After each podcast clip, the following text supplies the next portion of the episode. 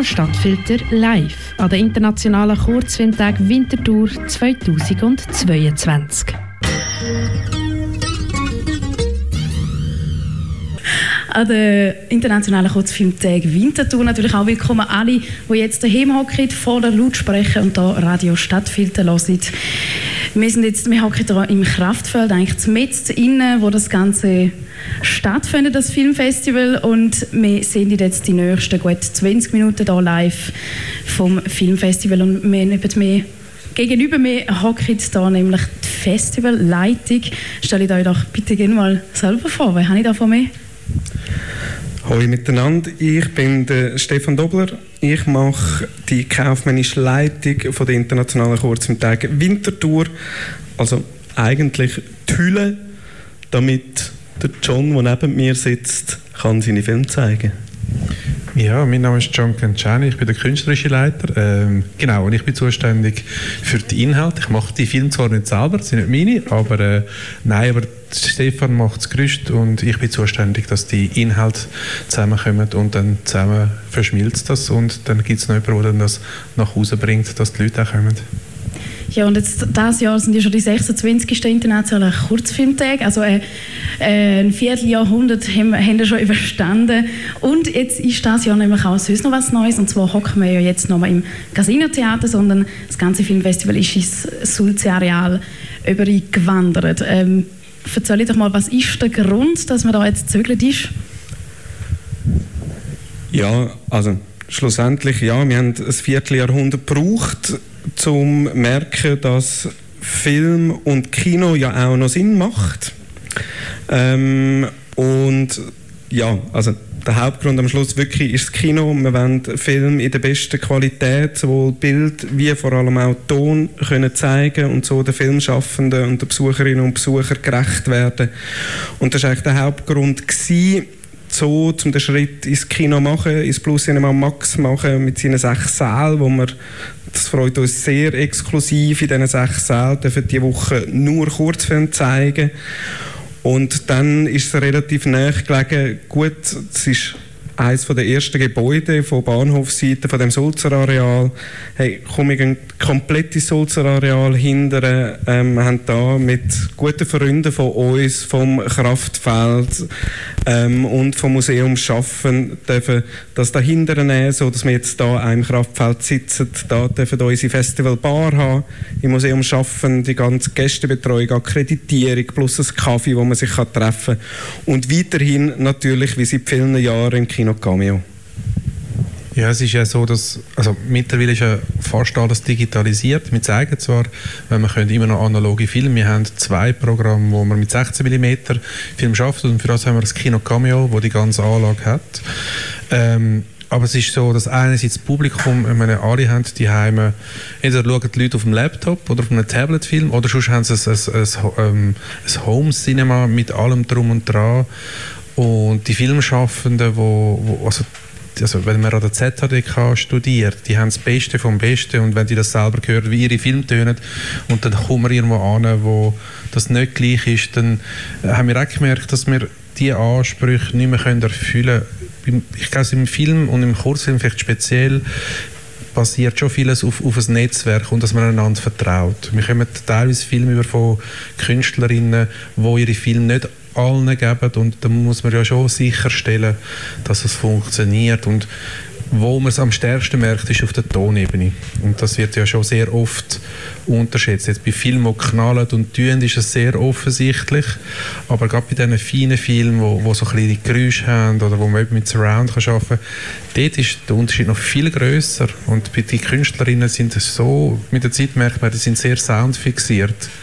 Und äh, das merkt man im Saal und das macht schon auch Spaß, dort drin zu sein. Und äh, es ist wirklich ein Erlebnis und darum zahlt man ja auch Eintritt zu mir, wo hinkommen, dass man auch wirklich etwas erlebt. Und das ist jetzt äh, da besser in den Kinos anstatt im Casino-Theater?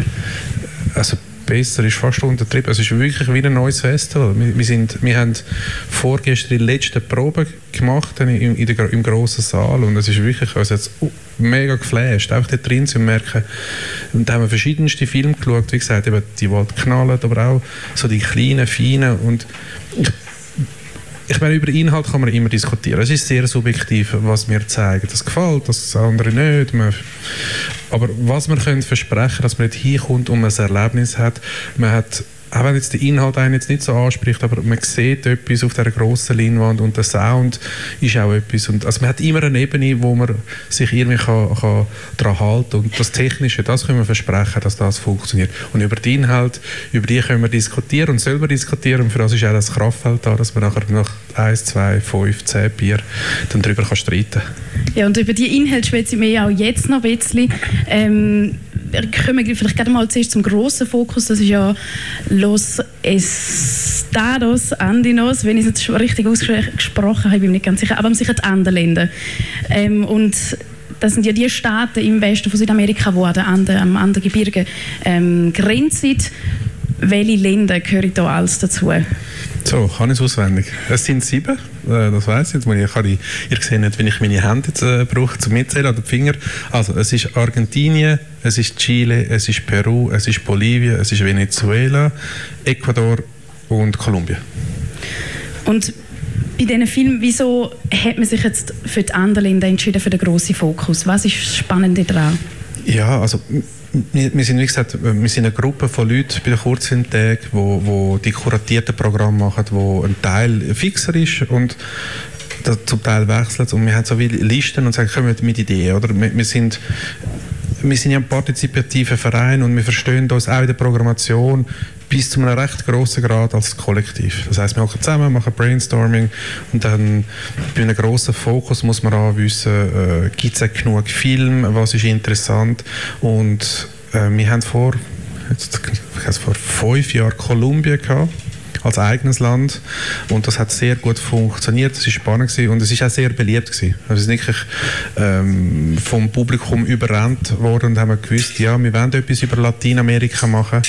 Und da, da, wir hoffen, dass auch wir oder unsere Nachfolger dann in 50 Jahren immer noch Themen haben, macht es ja auch nicht vielleicht Sinn, zu sagen, ja gut, wir machen ganz Lateinamerika. Man muss so wie einen Blickwinkel finden und dann sind die anderen Länder eigentlich so naheliegend gewesen. Ähm, es ist eine Region, die politisch sehr bewegt ist, ist für uns immer spannend. Ich glaube, der Kurzfilm und der politische Film gehen Hand in Hand und es passt auch zu den Kurzfilmtagen. Ich glaube, seit der Gründung hat man sich immer für engagierte Filme und auch für den politischen Film interessiert. Ist denn vielleicht das Ziel auch so ein bisschen, dass jetzt, dass jetzt die Menschen hier in der Schweiz, dass die auch mal ein bisschen mit den Kurzfilmen ähm, von Südamerika mal ein bisschen in Kontakt können? Vielleicht, ich, ich kann mir jetzt vorstellen, dass man sonst vielleicht nicht unbedingt den Zugang oder die Idee oder so, dass man die unbedingt schaut. Ja, der Bezug ist, ist mehrschichtig. Also einerseits gibt es ja Leute, sehr viele Menschen, die das äh, lateinamerikanische Kino kennen und auf das abfahren und die, wenn ihr das seht, die gehen da die Anlässe.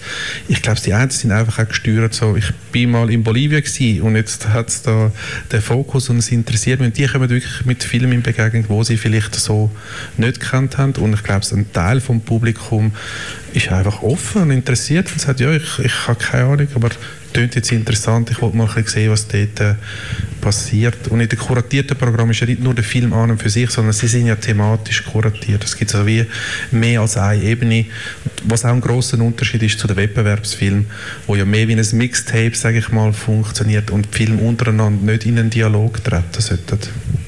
Und bei diesen Filmen jetzt mit grossen Fokus, wie inwiefern treten sie in einen Dialog?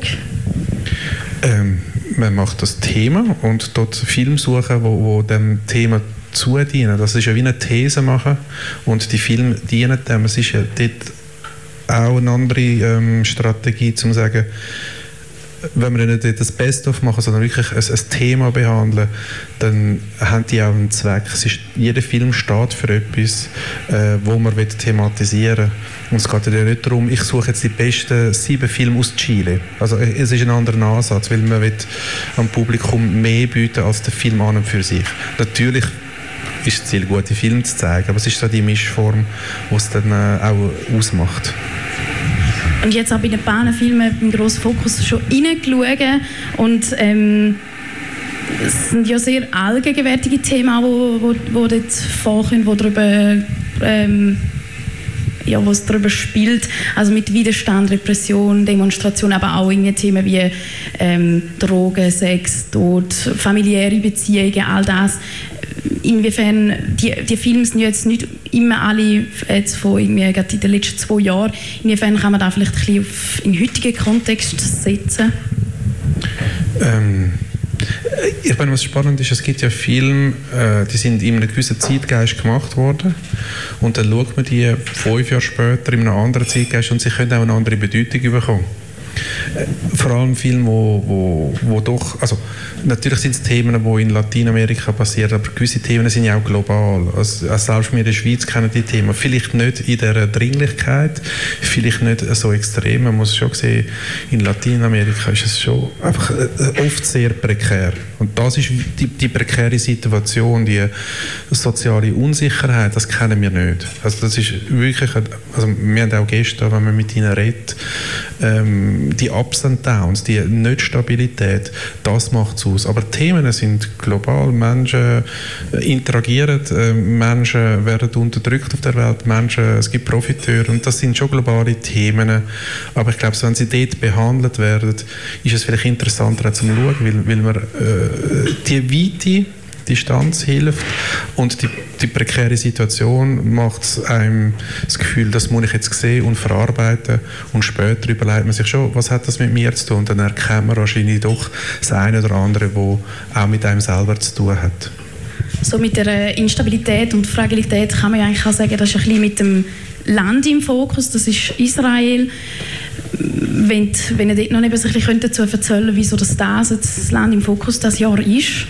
Ja, wir versuchen mit diesen verschiedenen Fokus ja auch ein bisschen Gegensätze zu stellen. Also, dass wir auch vielleicht ein anderes Publikum können ansprechen können, das andere Interessen haben. Oder einfach sagen, ja, ich kann ja nicht alle, alle Blöcke schauen im grossen Fokus. Und die anderen Länder sind nebst jetzt Europa, wo die alte Welt ist, ist äh, Latina, also Amerika per se die neue und aber sie haben lange, lange Tradition und Israel ist eigentlich sehr ein junges Land, mit einer, durch das auch mit einer anderen Geschichte, eine ganz andere politische Lage, ähm, wo, wo ganz anders äh, gesetzt ist und ich glaube, das hat uns gereizt, dass wir sagen, was gibt es für ein Filmland, wo anders funktioniert. Und im Land im Fokus können wir uns auch, wie der Titel schon sagt, auf ein äh, Land fokussieren. Und wir haben vier Programme und dort funktioniert es ein bisschen anders und es sind sicherlich andere politische Themen. Und es gibt ja auch eine Person im Fokus. Ähm, und jetzt muss ich gerne mal schnell nachschauen, damit ich den Namen auch hier richtig ausspreche. Kurdwin Ayub, wenn ich es richtig schwätze, ist eine österreichische Regisseurin. Ähm, und er schreibt auf der Seite, dass sie so ein ähm, äh, interessante Stimme vom, vom österreichischen Kino ist. Wo hole ich die daher? Wieso ist das so? Wieso?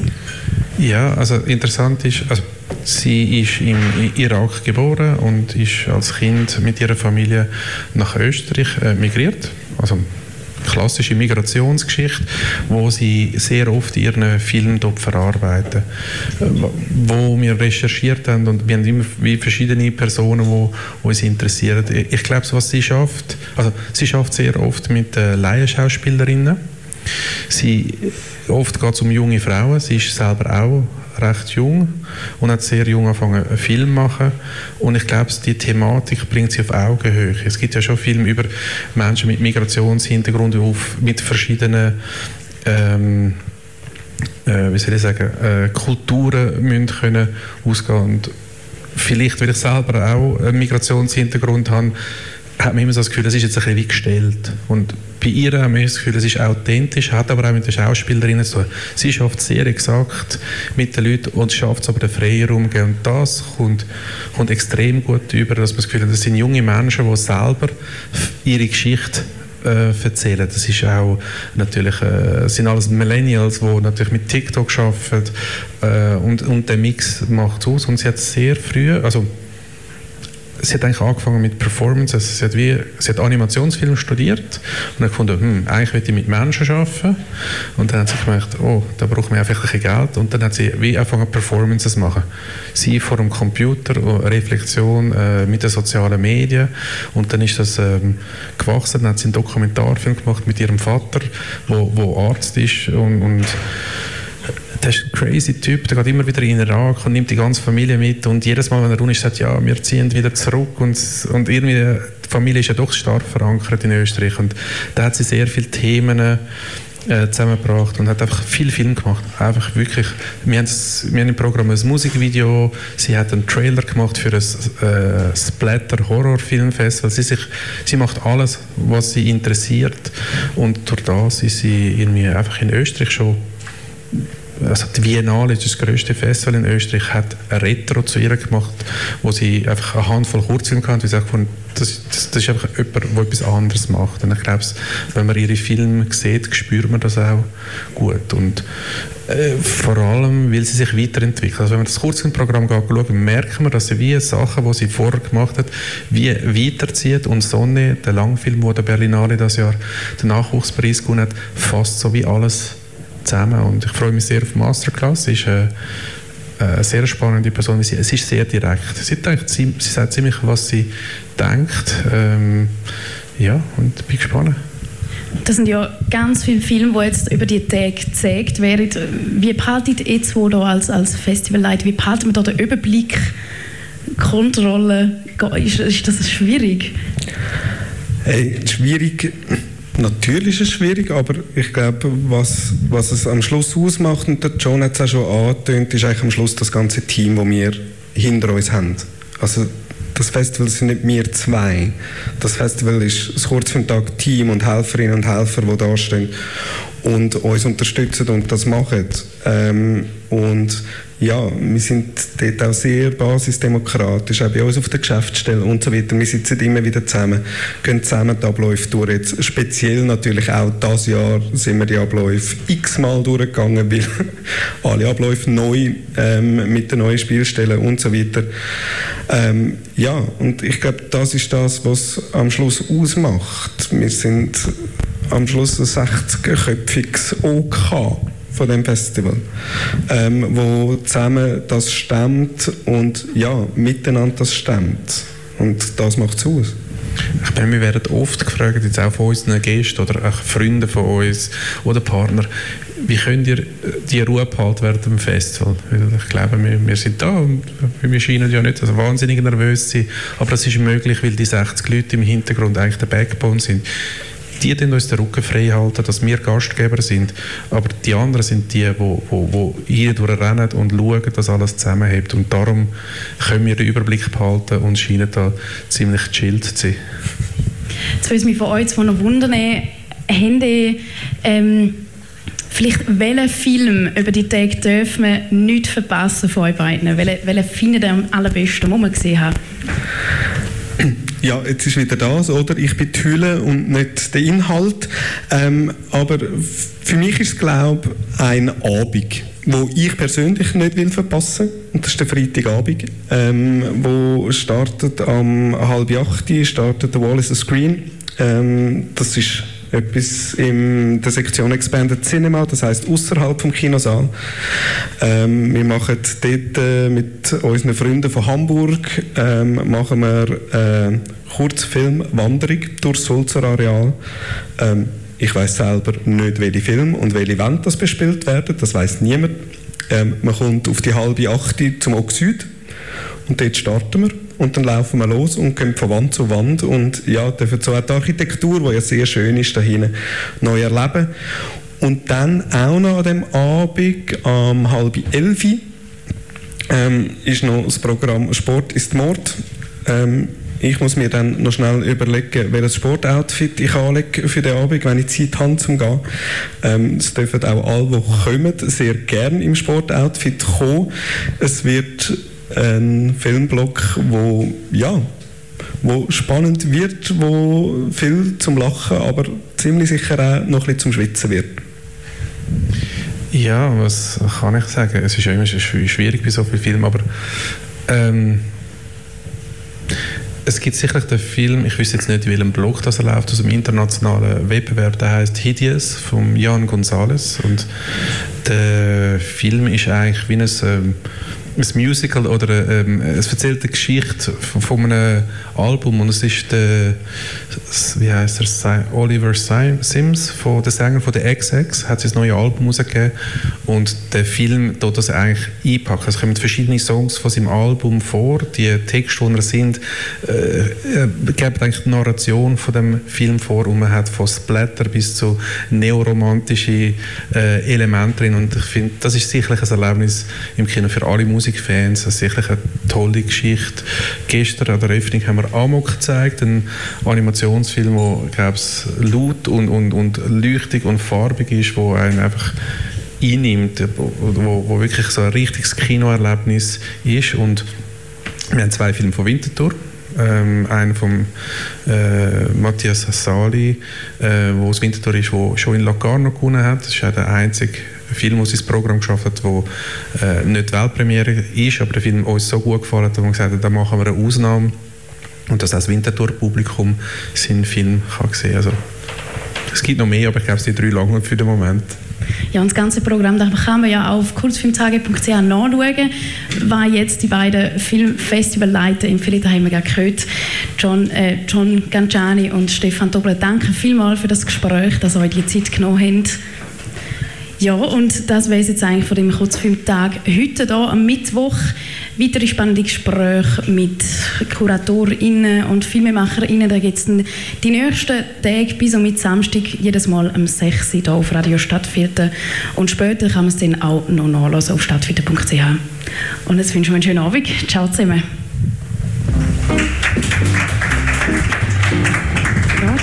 Stadtviertel live an den internationalen Kurzfilmtag Winterthur 2022.